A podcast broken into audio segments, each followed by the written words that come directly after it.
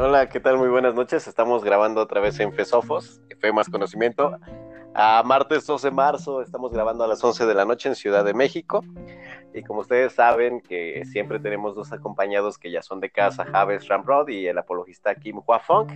Y en esta noche me complace anunciar que está con nosotros un invitado que es Eric Giovanni Ruiz García. Eric, ¿cómo estás? Hola hermano Braulio, bien, gracias a Dios. ¿Cómo están ustedes? No, pues también aquí dándole. Pero antes de que de continuar, tenemos una invitada que se llama María Guadalupe López Peralta, que aún no se conecta, pero la anunciaré como inicie. Pero mientras tanto, unas palabras, Javes. ¿Qué tal, Braulio? Pues bien, aquí mira, el tema, vamos a retomar el tema de del origen de la vida, el origen del universo. Pues bueno, eh, interesante, ¿no? Con esta invitación que bueno, pues va, vamos a tratar de, mejor dicho, va a tratar de eh, demostrar que la, evidencia científica no está peleada, y como todos los podcasts decimos, con la revelación en, el, en el Génesis. De hecho, sí, o sea, nosotros habíamos hablado en un podcast pasado que se llama Lo oculto y lo revelado, y lo descubierto.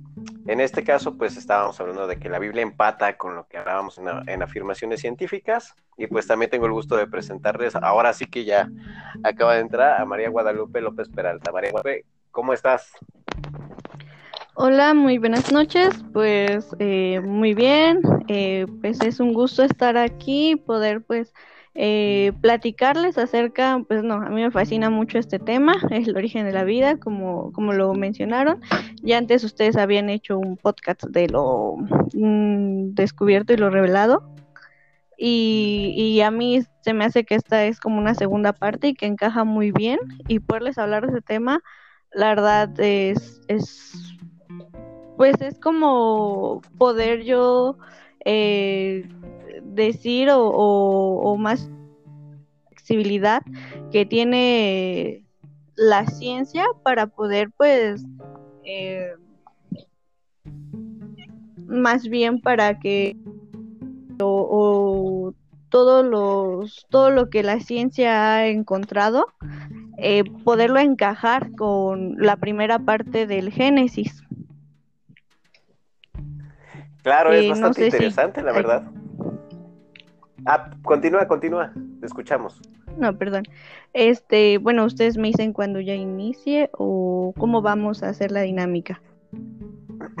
La dinámica es bastante sencilla. Vamos a, vamos a tratar de empatarlo de una manera en la cual todos podamos participar, pero pues ahorita presenté a todos menos a Kim y, y Kim a veces.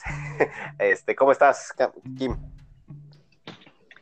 Bien, Braulio, aquí, gracias a Dios, este, esperando que esta charla sea edificación para todos nosotros y que Dios, este, nos, Dios nos permita tener una buena dinámica.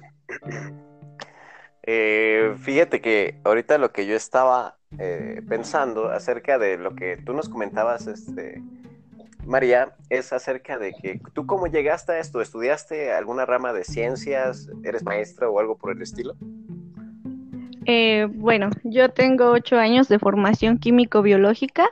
Eh, me formé como enfermera en preparatoria y como licenciada en nutrición en la universidad.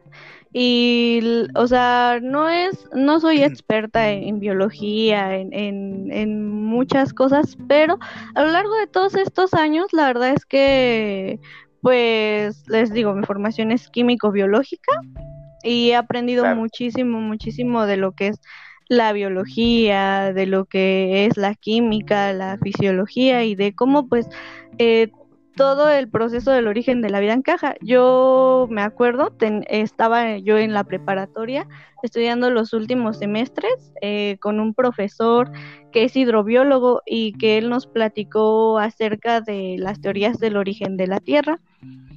Y fue ahí donde yo, o bueno, donde yo pude conocer pues todo esto. La verdad ese profesor lo explicaba de una manera muy apasionante que a mí se me quedaron grabados y años después, mucho, mucho tiempo después, este, eh, con Javes pude leer lo que es el primer capítulo de, de Génesis y yo aquí era, yo aquí le decía, oye, pero es que esto encaja con lo que a mí me enseñaron en la escuela, o sea, es, es totalmente igual y similar no hay diferencia, ¿no? Lo que pasa es que a veces eh, no lo queremos ver, no queremos ver lo que, lo que ya está, ¿no?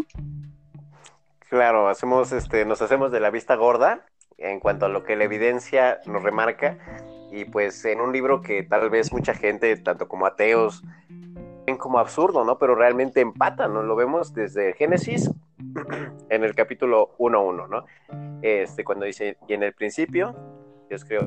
Y vemos todo este proceso que es magnífico y pues muchos empiezan a, teorizar con la teoría del Big Bang. ¿Tú qué piensas acerca de esto, este, María? ¿Qué te puedo decir? Me acabas de quitar como yo iba a iniciar todo esto. Oh, lo siento. De hecho, iba a iniciar así. iba a iniciar así, les iba a, decir que justamente pues es algo, es un hecho asombroso el, el Génesis 1.1. Eh, en el principio Dios creó los cielos y la tierra y, justamente con esto, ¿no? Con la teoría del Big Bang. Eh, pues bueno, yo pienso que esto no es un hecho separado, ¿no? Que al contrario, es, es uno solo, ¿no? El, el decirte, ¿sabes qué? Que yo voy a crearte el cielo, la tierra y, y, que exista la gran explosión, que Dios haya puesto los elementos necesarios para que esto haya surgido, es algo pues eh, maravilloso, ¿no? Eh, en la ciencia pues esto tiene un origen hace 4.500 millones de años eh, y pues a partir de ello inicia todo este proceso de transformación, inicia todo lo que nos dice el Génesis. No sé si me permiten aquí dar un una línea del tiempo resumida de, de cómo el Génesis te platica todo este proceso y ya después lo digo cómo la ciencia lo platica. Claro, coméntalo. Ok, bueno, mira. El, el Génesis nos dice, ¿no? Eh, Dios creó los cielos y la tierra, y a partir de esto, pues, obviamente, ¿no? En, eh, se creó todo nuestro sistema solar, el Sol, los nueve planetas existentes, este, mm, los satélites, em, todo, eh, todos los, los otros elementos que existen en el universo se crearon también, ¿no? Entonces, aquí hay una cuestión que la verdad se me hace muy interesante, pero no te tengo respuesta. Es por qué Dios eligió la... Ay. ¿Puedo continuar? Sí, perdón, continúa, continúa. Eh, ¿Por qué Dios eligió la tierra como nuestro hogar? Ahí sí no, no sé decir, no sé decir el por qué, eh, pero pues la eligió, ¿no? Dijo, este es mi planeta y aquí voy a comenzar una transformación que nos va a llevar, nos va a, llevar a, lo que hoy conocemos, ¿no? Y bueno, entonces ya estaba formada la Tierra. La Tierra no es como la conocemos actualmente. El, como se menciona en el Génesis, la Tierra tenía un desorden, no estaba en orden. Eh, estaban los posteriores de que, de que se formó, eh, pues empezó también a, formar el agua, o Dios puso los elementos necesarios para que se formara agua. Después de, del agua, pues ya viene la producción de las primeras plantas, y como lo menciona, ¿no? O sea, cada planta con su género y su especie. Después viene la, la, la población en este caso primero de animales, o hace esta, esta, esta magnífica o, o, crea este magnífico milagro que es que puedan existir animales, cada uno en su género y especie. Este, y posterior a esto, pues fue también este creando pues al, hombre, ¿no? A, Adán, al, al, primer hombre, y, y a Eva, ¿no? La primera mujer pero pues esto, esto es nada más algo resumido, el Génesis es bastante largo, es, es un resumen que yo te hice para que tú me puedas entender lo que yo posterior te voy a explicar con lo que dice la ciencia. Claro, es bastante increíble ahorita lo, lo, tú lo que comentas, lo resumes en cuanto a lo que es el capítulo 1, ¿no? Que, que, que, a nivel ciencia, a nivel de explicación puede conllevar algo enorme, ¿no? Pero nosotros lo hemos resumido en un capítulo de la Biblia, ¿no? Ahorita no sé si quiera comentar algo este Javes o, o Kim, que ahorita están aquí en, en esta noche. ¿No quieres comentar algo, Javes? Antes de iniciar. Pues muy interesante y solamente como introducción hay dos, dos posturas en cuanto a la teología de que si eh, es literal la, la, explicación de Génesis 1 o si es eh, simbólico en tanto al tiempo, ¿no? Realmente yo creo que pues ninguno de nosotros cree que son seis días literales, sino que creemos que abarca una gran cantidad de tiempo solamente como para precisar, ¿no? Mi postura de que creo que no es literal, aunque algunos teólogos lo consideran así, pero la mayoría de los de los de, los pues, estudiosos no consideran que sea literal, ¿no? Sé si quién está de acuerdo conmigo. Pues fíjate que se van a sorprender porque yo soy de aquellos que creen que el relato, el relato de Génesis, Génesis 1 y Génesis 2, Génesis 3 es un relato uh, para mí literal. Cuando se habla de días, se habla de días de 24 horas. Ahora, pues bueno, una de las razones por las que yo, por las que yo creo eso es teológica. Eh, aunque como bien decía Javes, hay dos grupos que se que se diferencian en cuanto al factor tiempo. Pero pues lo único que puedo decir, no es, no, es nuestro tema, pero uh, ahorita que preguntas, yo soy de aquellos que se postulan uh, por lo de una tierra joven. Se les llama creacionistas de la tierra joven y creacionistas de la tierra antigua. Pero pues vamos a estar al pendiente de lo que voy a decir Guadalupe, uh, de lo que tiene que ver con el como en lenguaje científico, cómo empata con lo que dice la Biblia. Pero de lo que dicen, a lo mejor les sorprendió. Eso, ese dato de mí. Otra vez. Pero sí, yo soy de esos que, de esos que creen que este. La verdad, la verdad sí, debo admitir que, nos, que me sorprendiste. sí, eh, y, bueno, digo, es, una, es, un, es un tema aparte, ¿no? Pero lo único que podría decir es que las razones que yo tengo para creer que la Tierra se creó en, en días de 24 horas uh, es teológica. Eh, okay. A lo mejor para precisar, yo quiero decir que, que, creo en la tierra vieja, pero con la humanidad joven. A lo mejor en eso, pues, solo para ponerlo en la Yo creo en la tierra plana. Ah, sí, sí. No, no es cierto, es broma. Pero, ¿saben que es increíble ahorita lo que yo estaba escuchando? Aparte de eso, es que, aparte de que nosotros hablamos de esto en cuanto a tiempo, ¿no? Es una postura de la cual podríamos sacar un, incluso un programa en cuanto nada más a hablar de esto, pero en otros podcasts ya habíamos hablado acerca de, del argumento cosmológico, ¿no? de acerca de la necesidad de, de, la creación de Dios y cómo empata con lo, con lo que narra Génesis 1 en el relato bíblico. ¿no? Acá cuando llegamos con María ahorita que nos va a explicar, vemos que en Génesis cuando se hace, se hace esta creación, vemos eh, la formación de la tierra y a través de, de la ciencia. Yo, yo, me, yo me acuerdo cuando hace algún tiempo estudiaba química, nos hablaban de que el proceso para dar vida era un proceso de proteínas y de aminoácidos en el agua, que se hicieron varios experimentos en el siglo pasado y el antepasado para poder llegar a esto. Eh, y nos hablaban acerca de los organismos pluricelulares, unicelulares y todas estas cosas. No sé qué quieras decir algo o comentar algo acerca de esto que empate o que quieras relacionar o empatar con lo que el relato bíblico narra, este, María. Oye, ¿por qué estás quitando todas mis ideas? Porque pensamos muy parecido a todos los que estudiamos este tema. ya, si me, quieres, ya, me, quitaste el inicio, ya me quitaste la conclusión de mi tema, no, no se me hace justo, pero bueno, de hecho sí, voy a hablar justamente de lo que tú dices, pero paso a paso. Claro. Ok, entonces iniciamos eh, um, ok, la Tierra se formó hace 4.500 millones de años. Eh, bueno, o sea, respeto mucho el, el pensamiento que tiene Kim, eh, de, de, que cree en una Tierra joven, pero yo lo que yo creo que lo que viene en Génesis 1, Génesis 2 y Génesis 3 es más, es un poco literal. Eh, hay, yo no, no tengo mucho estudio bíblico, pero lo que he leído, yo, bueno, no soy de la misma formación que ustedes, yo soy jesuita, seguidora de San Ignacio de Loyola. Entonces, ahí podemos tener algunas diferencias, ¿no? Pero esas diferencias yo creo que tenemos que tenemos que hacerlas que no sean tan, tan diferentes y, poder todos ser un poco flexibles en, en, estos temas, ¿no? Porque creo que esto es literal. No me acuerdo, hay un apóstol, me parece que el apóstol Pablo, él inclusive dice, ¿no? Menciona que, que para Dios eh, los días no, no son de 24 horas, sino un día pueden significar más, inclusive años. No sé si alguien quiera corroborar esta información o si es otro apóstol el que dice, dice esto.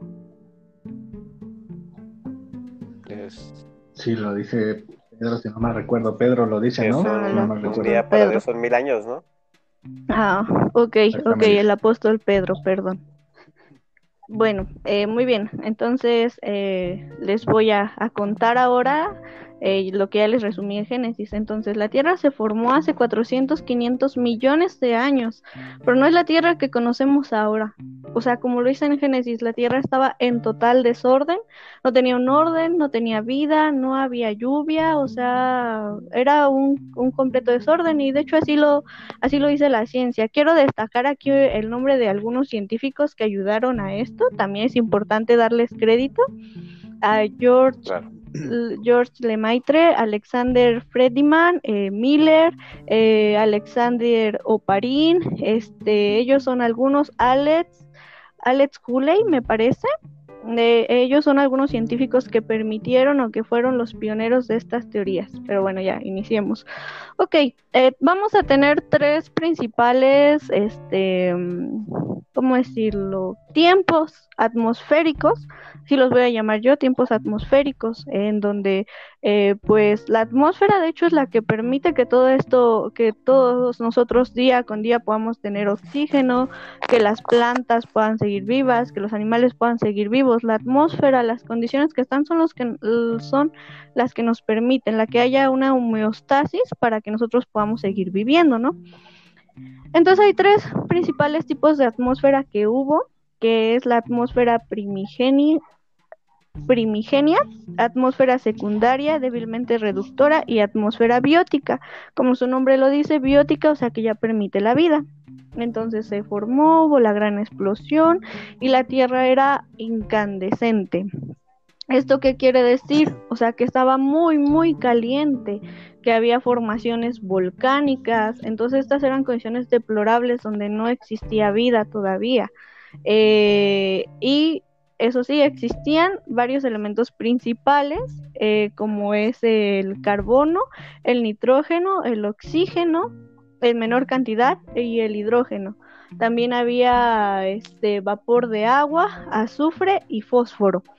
Este, esto es muy conocido, de hecho, este, em, em, si nuestro público lo, lo, quiere después corroborar en un libro de biología, lo, lo puede hacer, es el llamado CHON, carbono, hidrógeno, oxígeno y nitrógeno, más aparte los otros elementos. Entonces había estos principales este, elementos y había una, había, les digo, eh, una tierra incandescente, había volcanes y todo esto, y también había tormentas este, eléctricas en ese entonces, en ese tipo de atmósfera, y también había luz ultravioleta. La luz ultravioleta, de hecho, este eh, no, eh, no permitía todavía que existiera vida, porque los rayos UV nos dañan y todavía no se creaba la capa de ozono. Entonces, eh, esto fue cambiando, hubo, eso primero y eso es nuestra primera atmósfera, atmósfera, perdón. En nuestra segunda atmósfera empieza, se empieza la Tierra a, reducir su temperatura, empieza a bajar la temperatura de la Tierra, lo que permite que las formaciones volcánicas o que tanta incandescencia este, empiece a formar rocas y, y, se empieza a crear un nuevo elemento que es el vapor de agua. Claro, el nuevo elemento no sale de la nada, o sea, el vapor de agua pues es eso, agua. Y sabemos que la fórmula del agua es H2O. H2O es hidrógeno, son dos hidrógenos y un oxígeno unidos. Entonces, esos elementos ya estaban, solo se fueron juntando, solo las condiciones fueron permitiendo. Dios, Dios puso las cosas como, como él las, las veía y este, él, él permitió que estos elementos se juntaran, ¿no? Entonces, eh, ya que hubo vapor de agua, vamos a empezar con algo muy interesante que es el ciclo del agua. Y eh, al crearse el vapor, este se condensa y baja en lluvia, en una precipitación, y lo que permite pues precisamente eh, la aparición del agua en, en, la tierra. Y de hecho así lo narra Génesis, o sea, dice primero la tierra estaba hecha un desastre, no había ni día ni mañana, y este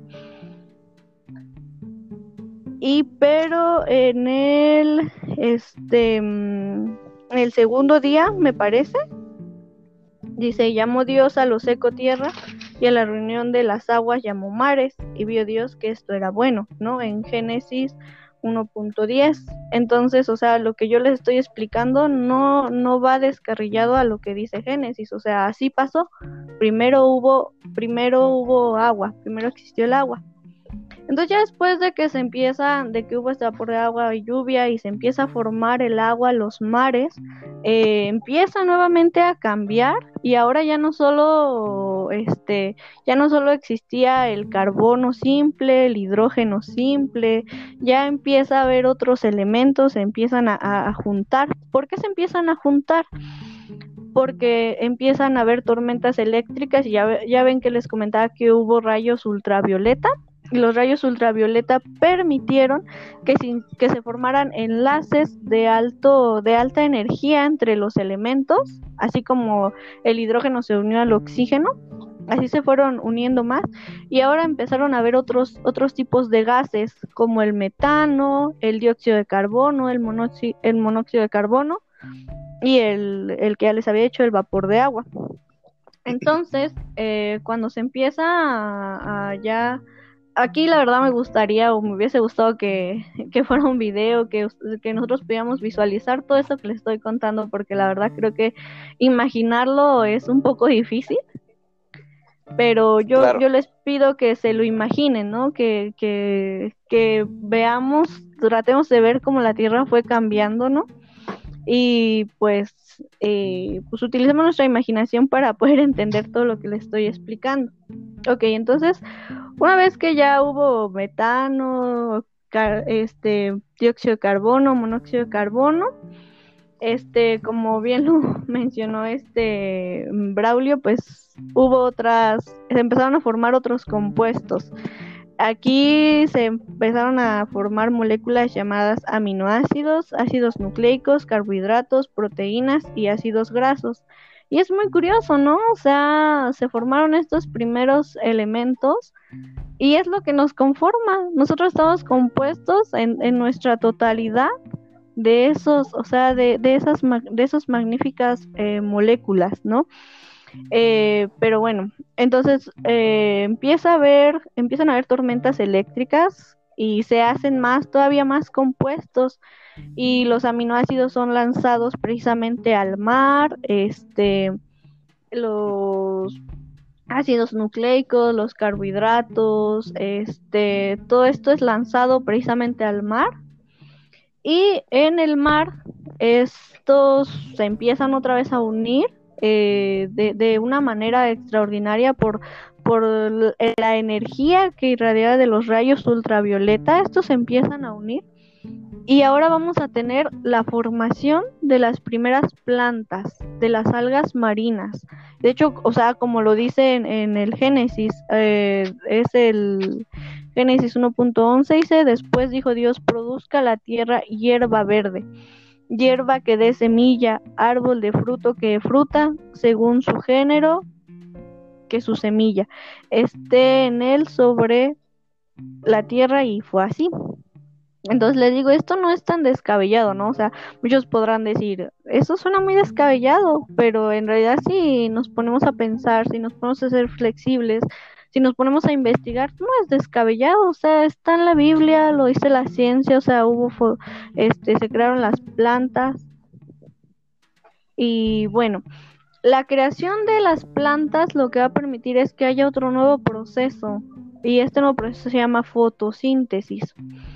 Eh, la fotosíntesis permite que nuestra atmósfera cambie nuevamente. Yo les dije, hubo tres momentos atmosféricos y en esta ya vamos a empezar a formar la atmósfera biótica. Eh, ¿Por qué? Eh, para que las plantas hagan fotosíntesis necesitamos carbohidratos, agua y este la luz, la luz del sol. Es lo único que necesitamos para que nuestras plantas obtengan, obtengan su alimento. Eh, aquí voy a hablar de, de un, este, eh, por ejemplo, nosotros los humanos obtenemos nuestro alimento de, de este, de, otros seres vivos, pero las plantas no, ellas crean su propio, eh, su propio alimento, son heterótrofas y así lo hicieron. Entonces, lo que ellas hicieron fue algo maravilloso porque porque ellas necesitan el, dióxido de carbono. Les digo, el dióxido de carbono, eh, creo que ese reto me faltó mencionarlo porque nada más les dije agua, carbohidratos y la energía del sol. No, también necesitan el dióxido de carbono para producir eh, su alimento y liberar oxígeno. Esto es algo maravilloso porque si las plantas no existieran, nosotros no podríamos respirar oxígeno. Entonces, ya, empiezan a liberar oxígeno, empiezan a traer a ellas todo el dióxido de carbono que encuentran y empiezan a liberar el, el, oxígeno. Entonces lo que crea pues ya una, una, atmósfera biótica, esto también permite la formación de nuestra capa de ozono. Ya ven que yo les dije que había rayos ultravioletas, entonces esto permite sella, sella la Tierra lo que permite que los rayos ultravioleta no, no, no nos den directamente, no nos dañen, porque esto no hubiera permitido que, que se formaran los primeros seres vivos. Entonces, ya cambia la atmósfera. Perdón, ¿querían comentar algo? Ah, no, claro, estábamos, te estamos poniendo atención, estamos afirmando. Continúa, continúa. Ok, entonces se comenzó, ya les dije, a liberar oxígeno, generando pues un ambiente menos hostil y creando la capa de ozono, lo que permitió enlaces y otras formaciones de más este de más productos como lo mencionaba o sea ya ya productos más elaborados elementos no este eh, componentes más elaborados eh, proteínas y, todo este aspecto y permitieron seres unicelulares que fueron bacterias. De hecho, las bacterias han sido nuestra, los pobladores más antiguos antes que nosotros. Y estas bacterias se fueron uniendo, fueron haciendo, se fueron conjuntando y fueron este modificando mucho más este su estructura se fueron empaquetando en bloques, se fueron formando coacervados, que es una forma primitiva de vida, pero era como, imagínense la unión de muchas, con muchas piedras, ¿no? Algo así. Entonces, pues se fueron formando, se fueron uniendo muchísimas bacterias para formar, en este caso, pues tejidos, ¿no? los tejidos y estos tejidos fueron permitiendo que se empezaran a formar seres pluricelulares. Y los seres pluricelulares, pues somos, son de primera mano, pues los animales. Eh, la formación de seres pluricelulares dio origen a la formación de los animales. Y pues de hecho esto también lo, lo mencionan en el Génesis, ¿no? O sea, después de las plantas, eh, pues se crearon los animales, cada uno en su género y en su especie. Después de los animales, eh, pues pasó mucho tiempo y,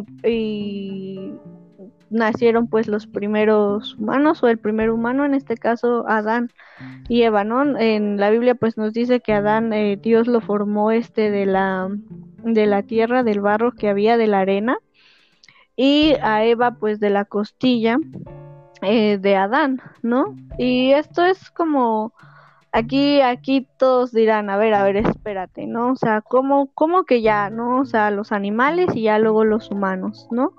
Como les digo, yo soy de la creencia que, que muchas cosas que vienen en la Biblia son metáforas, son este eh, yo siento que la Biblia es un libro este donde nos, nos pone a nosotros como de investigame, o sea, léeme para que para que tú puedas tener armas y herramientas y me puedas defender, puedas juntar muchas cosas, lo que hace exactamente como la, apología en este caso, ¿no?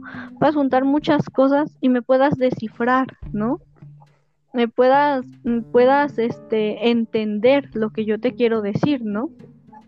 Entonces, eh, pues yo veo este acto, ¿no? De la formación de, de, Adán, lo veo como un acto literal, porque, o sea, sí, literalmente venimos de la tierra, porque eh, los elementos, el carbono, el hidrógeno, el nitrógeno, estaban ahí, están en la tierra, solo fue cosa de que se fueron uniendo a través, pues, de, de enlaces, a través de, de energía, a través de todas las condiciones que gracias a Dios, o sea, existimos, que Él las puso, ¿no? Que Él dijo, va a poner esto y, y, vamos, o sea, háganlo, ¿no? Y, y, aquí hay algo muy interesante, ¿no? Porque dice, dice la Biblia que Dios sopló, él le sopló a Adán para que éste tomara vida. Entonces, nosotros sabemos que aparte de ser, este, de tener este huesos, de tener este músculos, de tener piel, de tener todo ese tipo de situaciones, también tenemos un alma, ¿no? Entonces yo creo que Dios cuando sopló y nos dio ese resoplo de vida, pues nos introdujo a nosotros un, un, alma, nos introdujo pensamiento, nos introdujo pues otras cosas. De hecho creo que también ya lo habían platicado en podcasts anteriores, ¿no? O sea, que, que decían que como el alma, ¿no? Hablaban de, del alma y yo creo que es cierto que Dios al soplarnos nos introdujo un alma y, y así, ¿no? Entonces, pues, he aquí eh, como yo llego pues a la conclusión de lo que dice Génesis y lo que dice la ciencia, pues es uno solo. Yo se los platico aquí de manera resumida, pero en verdad, o sea, es, es un tema bastante amplio, bastante largo. De hecho, hubo experimentos. hay un experimento muy famoso que se llama el de Alex y Huley, donde pusieron eh, metano, eh, amoníaco, vapor de agua, nitrógeno y este y crearon o sea, las tormentas eléctricas, las, las hicieron junto con los rayos este ultravioleta. Y está comprobado, o sea, eso es un hecho comprobado científicamente, que eso ayudó a que se empezaran a formar, como lo mencionó también Braulio, pues las primeras proteínas y todos estos elementos, y estos eran, eran, caían en el agua, y por eso se empezaron a formar las algas marinas. Y igual ustedes si quieren investigar, de hecho las algas marinas fueron las primeras plantas, o sea, es algo que nadie puede negar. Eso es algo que está estipulado en la ciencia y lo dice la ciencia y, así está. Entonces por eso yo llego a esta a esta conclusión de que lo que dice Génesis no es tan disparatado de lo que dice la ciencia.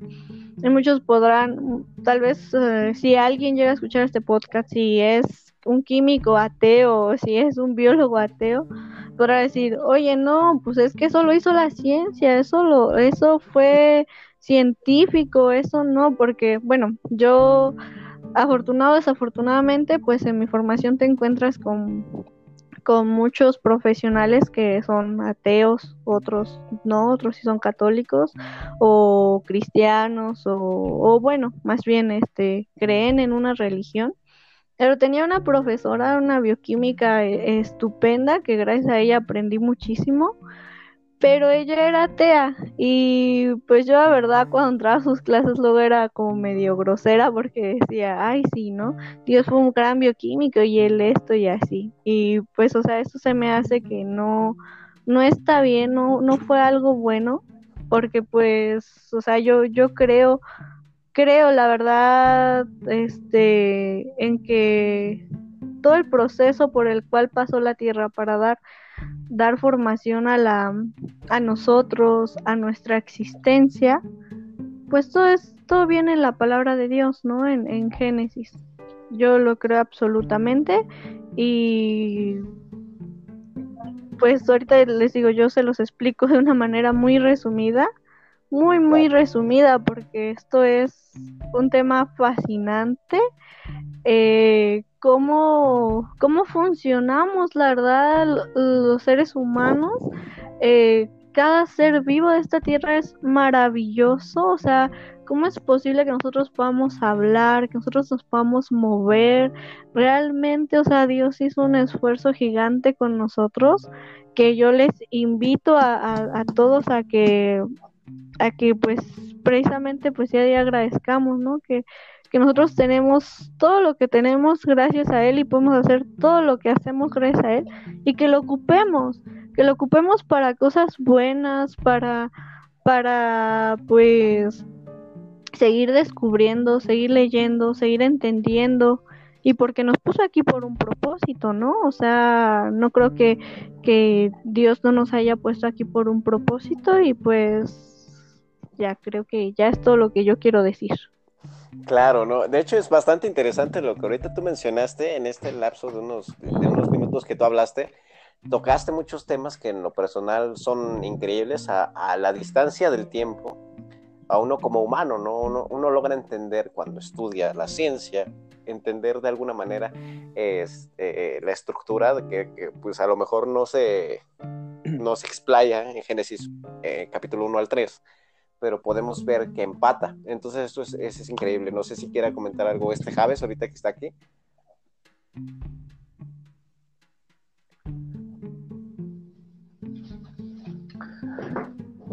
Pues lo que dijo Ariel, Ariel Roth es un biólogo eh, eh, que, que escribió un libro que se llama La ciencia descubre a Dios.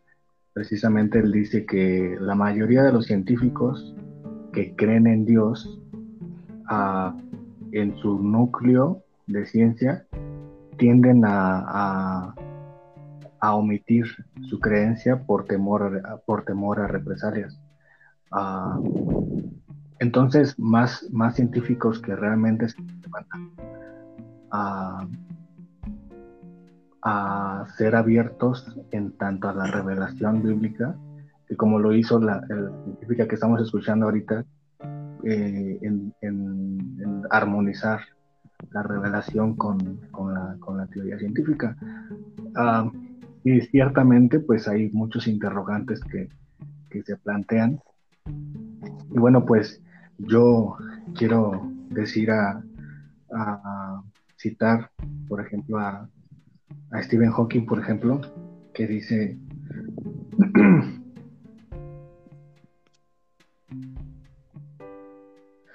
ah, bueno, voy a parafrasearlo porque no lo encuentro en el libro, pero él habla de que Dios puso, que, Dios puso las, digamos que dio cuerda al, al universo en tanto a las funciones de los elementos. Seguiría siendo obra divina poner en, poner en marcha las, las funciones de los elementos. Y es algo que también varios filósofos, uh, Leibniz, por ejemplo, eh, habla sobre la eh, la obra preestablecida, en el que Dios establece las condiciones y las tendencias de lo que él llama las monadas o las sustancias que tengan una funcionalidad. Y después Dios permite que esas funciones de los elementos, organismos o sustancias tiendan naturalmente porque Dios lo predestinó a que tendieran de alguna forma. No sé si me puedo explicar. Entonces, de alguna forma, pues los elementos tienen una función ah, naturalmente, pero asimismo fue preestablecida dicha función. Es que fíjense que, lo hablábamos en, el, en los primeros podcasts que nosotros llegamos a retomar. El primero fue el argumento cosmológico, que después tuvo como su remake, este, hablábamos de todas estas cosas que son bastante increíbles. Ahorita no sé si este Kim quiera comentar algo que Kim ahora casi no lo he escuchado. Ah, pues mira, de lo que decía eh, Guadalupe con, con lo de su maestra, es cierto que muchos, muchos maestros que se encargan de enseñar a ciencias naturales, pues ellos se especializan en su campo nada más, pero por decir, eh, afirmar cosas de una forma burlona que Dios es una especie de bioquímico, eh, el más grande, pues eso no es un argumento, ¿no? Eso en filosofía se le llama falacia del hombre de paja, que no es más que una especie de burla, una caricaturización a un argumento. Esa es una. Y otra cosa que también hacen muchos, muchos especialistas es uh, cometen otra falacia que se llama la falacia de la autoridad. Es cuando ciertas personas que están especializadas en un campo opinan sobre otro campo en la cual no están especializadas. Muchas personas creen que su opinión es válida, pero lo cierto es que no es así. Por ejemplo, un biólogo ateo que es muy conocido y que es un ateo militante es Richard Dawkins. Él, trata de opinar en campos que no le competen, ¿no? Por ejemplo, la filosofía. Él en un debate que tuvo con un, un religioso católico, de hecho, no me acuerdo quién era, un personaje importante. Por ahí anda en las redes sociales el video, pero no recuerdo bien de quién era, el, quién era la otra persona. Él decía, eh, en, en, en, un, en, un, punto del debate, se, muchos se burlaron de él porque él trataba de definir la nada. Pues es algo tonto, ¿no? Es una palabra que se define a sí mismo. Eh, no, hay que, no hay que decir mucho acerca de lo que es la nada. Creo que todos entienden lo que significa nada, ¿no? Este, entonces él quería definir la nada como si fuera algo, no hablando de que había este, materia preexistente antes del Big Bang, o lo que se llaman, hay una, se le llama, si no me equivoco, uh, constante cuántica, algo así, no recuerdo bien el, término, no soy físico, pero pues tratar de, uh, de, hablar en un campo en el que tú no estás especializado es, es este, pues, atrevido, ¿no? Entonces muchos, muchos hombres de ciencia uh, van un paso más allá. No hablan de más sin conocer este, pues, de lo que dicen. Y hay otros que pues prefieren eh, no decir nada, eh, precisamente pues porque desconocen. De hecho, ahorita que mencionan esa, esta Guadalupe menciona esa anécdota, yo hace unos meses tuve la oportunidad de trabajar con unos eh, licenciados en biología y licenciados agrónomos contrataron allí en la, en la alcaldía Cuauhtémoc. Estaba haciendo un censo y pues tuve la oportunidad de platicar precisamente esas cosas con ellos. Y de lo que yo me di cuenta es que pues ellos están ah, limitados dentro de lo que es su especialidad. O sea, no saben más allá, son buenos en biología. De hecho, son especialistas pero cuando les planteé cuestiones filosóficas o hasta teológicas, pues no supieron responderme. ¿no? Entonces, cuando tú ves el atrevimiento de muchos científicos, lo que hacen es burlarse y atacar, pero pues una burla no es un argumento, ¿no? Porque en un debate, si tú te burlas, vas a quedar como tonto. En un debate lo que haces es argumentar y contraargumentar, pero las burlas jamás son un buen argumento. Entonces, yo creo que era pertinente decirlo relación a lo que decía Guadalupe y también señalar que hizo una descripción técnica, pues sí muy resumida, pero precisa de cómo eh, se formaron las constantes para que pudiera haber vida en nuestro mundo. Claro. Ah, continúa, Javes, continúa. Claro, la, la ah, perdón. No, pues haciendo referencia a la, a la, a la necesidad de, la, de ser multidisciplinar, ¿no? Ciertamente, pues ser multidisciplinar, pues nos realmente es algo que mm, es muy difícil, pero mm, ah, yo creo que ese, ese, error lo cometemos todos, ¿no? Los biólogos ignoran la ciencia, los, los científicos ignoran la filosofía, se ve absurdo, filósofos ignoran la teología, Entonces, abrir, eh, yo creo que esa es la, intención de, desde los, de los podcasts, tratar de eh, abrir la mente y poder ser multidisciplinarios y poder, ah, como dices tú, bueno, es bastante, fíjate que ahorita que, estaban hablando, me acuerdo mucho que en la prepa igual, ya, ya tiene sus años, no sé, tengo 23, hace unos, no sé, 6 años, 7, 6, 5 años, por ahí más o menos. Yo tuve un maestro de química que se llama Omar, si no mal recuerdo. y él hablaba acerca de esto, él tenía el conocimiento filosófico porque también me dio este, en, algunos, en algunos meses este, eh, posteriores, me daba filosofía. Entonces él hablaba acerca de que el entendimiento lo podíamos ver de dos maneras, el que era impuesto y el que era demostrable. Que muchas veces a, través de la historia vemos que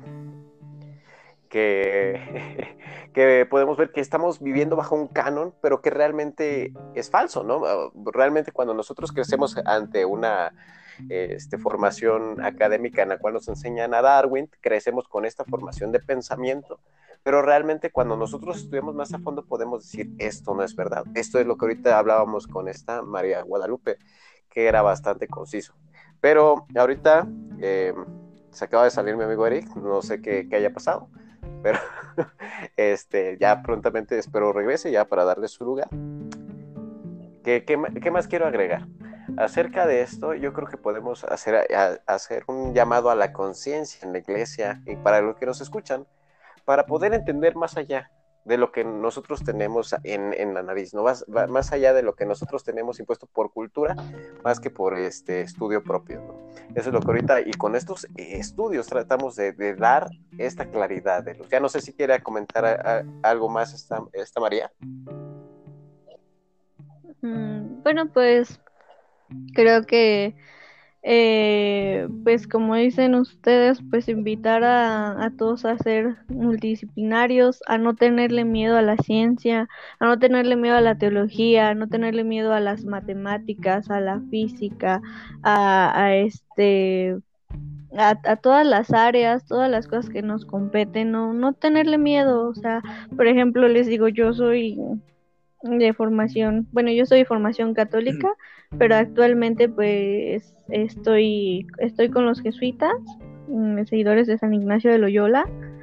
Y aquí pues eh, los jesuitas eh, no son para nada cerrados, al contrario, ellos son muy, muy abiertos. De hecho, por eso me gusta mucho esta, eh, esta religión, por eso la, elegí o ella me eligió a mí, la verdad no estoy segura.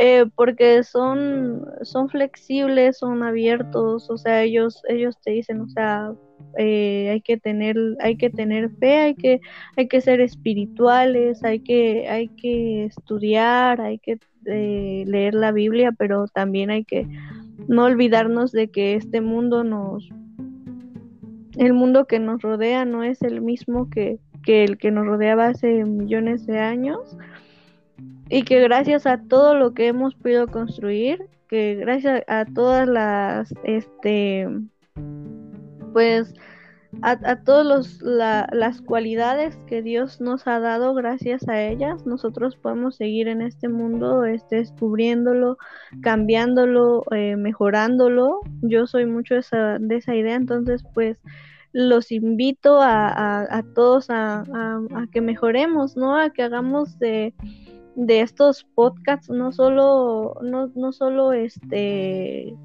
eh, un, un, momento donde nosotros podemos reflexionar y pensar, sino que nos ayuden a cambiar, a, a, modificar nuestro estilo actual de vida, ¿no? Porque muchas, o sea, tenemos una cultura que realmente es como o de, ay, no, no quiero leer, ay, no, mejor me lo voy a pasar viendo Netflix, o mejor esto, ¿no? O mejor hay que hacer otras cosas, pero ¿cómo me voy a poner a leer a Platón? ¿Cómo voy a ponerme a, investigar sobre Aristóteles, ¿no? Entonces, pues yo creo que yo los invito a que tratemos de ser activos, a que tratemos de, de, de, de todo esto que, que Dios nos ha dado, que Dios nos ha regalado, pues lo utilicemos de la mejor manera posible y aportemos, aportemos algo más, ¿no? Despertemos nuestro interés por, por la teología, por la ciencia, porque yo creo que estar en paz, estar en paz con Dios y entenderlo y creer en Él es, es un amor y es una de las cosas más maravillosas que existen y que hay porque a partir de ello nos permite, yo siento que nos permite ver la vida con diferentes con diferentes ojos y que y que cosas tan vanas a veces como como a veces o sea somos humanos pero a veces los humanos o sea tenemos cosas buenas y, y cosas malas y a veces nos permitimos más las cosas malas las cosas negativas. Entonces pues yo, yo les hago e, eso, el, el llamado a que, a que tratemos de, mejorar, de mejorar este mundo, de mejorar todas las cosas. Yo creo que, Jesús no era lo que intentaba hacer, o sea, eso es lo que él intentó hacer. Él fue un personaje, o bueno, más bien, este, para mí es uno de los personajes que más me ha maravillado y que es un ejemplo a seguir eh, Dios no lo puso aquí, murió, ya sabemos, pues por nuestra causa, por nuestra salvación. Pero más que eso, yo creo que Él nos vino a dejar grandes enseñanzas, ¿no? De que debemos de tener más humildad, más humanidad, de, de que tenemos que aprender de todos las cosas tal vez buenas y que yo los invito, ¿no? A que no nos dé miedo la ciencia, a que no nos dé miedo la teología, ni nada, ninguna de las áreas, porque todas ellas hacen un conjunto y nos ayudan a estar aquí eh, eh, en nuestro día a día. Claro, sí, igual es esta invitación a salir de la zona de confort, a salir para poder este, hacer algo bueno con lo que tenemos. Eh, vivimos en una sociedad que es bastante carente en un aspecto intelectual y pues que podemos tener armas para en el momento en el que sea preciso. Ahorita, eh, fíjense que tengo una, una duda acerca de lo que me hablaba este Kim al principio. Acerca, bueno, tengo la pregunta, Kim. Espero que todavía estés aquí si me confirmas. Eh, bueno, a lo mejor ya te dormiste, ¿no? Eh, bueno, este, ¿tú qué piensas acerca de tu concepción de los seis días para complementar un poquito más este tema antes de, de concluirlo, cerrarlo? Aunque pues, tiene que ver con una interpretación este, honesta de lo que dice el libro de Génesis, ¿no? Cuando dice eh, que Dios, que los días iban a medir entre... Aquí tengo unas notas. De hecho, este, y lo hice para que no se me olvidara. claro. Pero tiene que ver con una interpretación, tiene que, tiene, que ver con una interpretación honesta, digo yo, de, de los pasajes del libro de, el libro de Génesis. Ay, me ya no, ya los perdí. Es que tiene unas notas. Pero básicamente es, um, ¿por qué creo que es literal? Pues precisamente por la persona de Adán. Eh, en, el, en los evangelios, cuando Jesús se refiere a Adán, se refiere a Adán como un personaje histórico. Cuando se refiere al apóstol Pablo a Adán, se refiere como un personaje histórico. Entonces, uh, algunos que interpretan el libro de la creación, bueno, el relato del Génesis, en sus primeros tres capítulos lo interpretan como si fueran periodos largos de tiempo. Y al hacer esto, ellos dicen que la humanidad, que tanto Adán como Eva no son personajes, uh, no son personajes históricos, sino más bien son representaciones que, que el libro de Génesis hace de la humanidad. Ahora, como, como bien decía Javes, hay unos que pueden ser creacionistas de la tierra joven, perdón, de la tierra antigua, y a la vez ser, eh, creer que Jesús, que Jesús, que Adán es un personaje histórico, ¿no? Pero hay otros, hay, hay otros que creen que ah, la tierra es antigua, cristianos, o creacionistas de la tierra antigua, y dicen, afirmar que este, tanto Adán como Eva no son personajes literales, sino son representaciones de la humanidad. Hay un problema, porque si tú crees eso, entonces tú estás restando la autoridad a la Biblia, sobre todo cuando Jesús dice, se refiere a Adán como un personaje histórico, y cuando el apóstol Pablo dice que en Adán todos los hombres cayeron, ¿no? Entonces no puede ser una, no puede ser una figura literaria no literal, valga la redundancia, ¿no? Tiene que ser un personaje histórico literal. Entonces, sería una, esa sería una de, mis, una de mis razones, ¿no? Por eso decía que es teológica. Y otra es que una interpretación honesta del libro de Génesis nos va a llevar a ver que Dios, ah, cuando crea las cosas, los crea como con una apariencia de cierta edad, ¿no? Pero ah, es que sí, Dios decidió este, hacer las cosas. Si nosotros ah, podemos practicar posteriormente en algún podcast sobre esto, eh, traeré mis notas y ya las explicaremos. O las contrastaremos. ¿Sabes, quieres decir algo? Claro. Sí, de hecho, o sea, aquí hay mucho que contrastar, ¿cierto? que todos tenemos como que la, el, ánimo de querer decir algo y de ponerlo en la mesa. Y definitivamente, pues, sí necesitamos otro podcast para empatar la ciencia con, concepciones teológicas y filosóficas. Lo que quiero a lo mejor aclarar es que yo, yo también creo que Adán y Eva fueron personajes históricos y que los animales fueron, fueron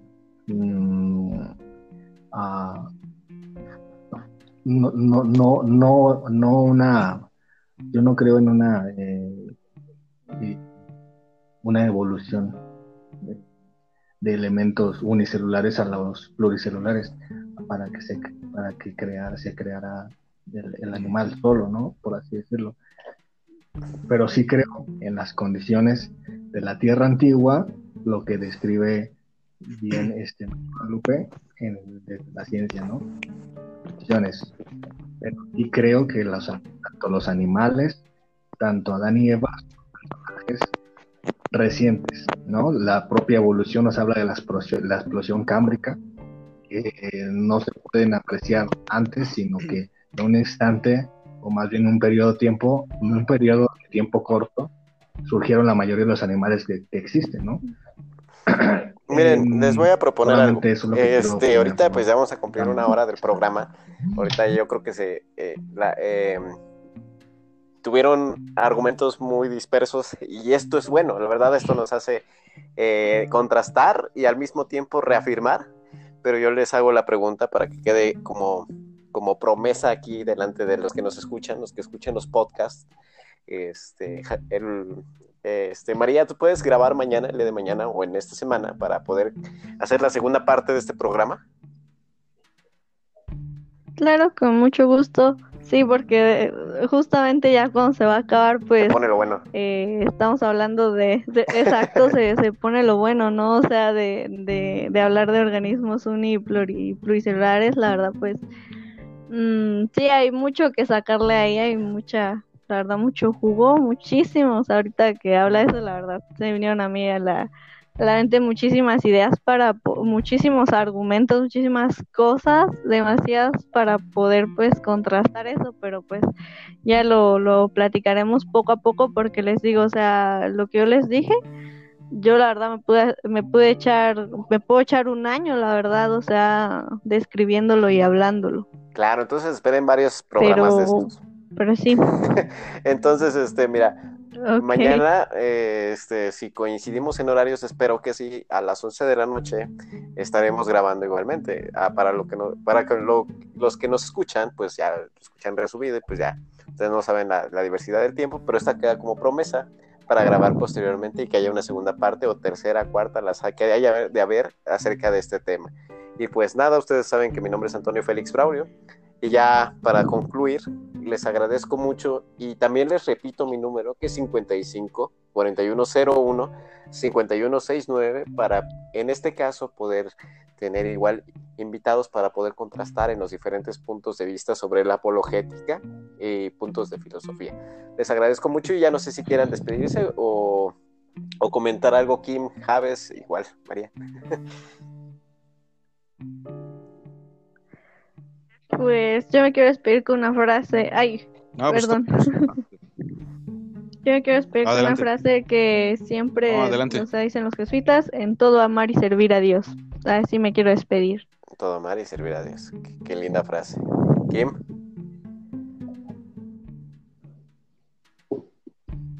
Ah, pues que esperamos el siguiente podcast para poder hablar claro. Eh, del tema.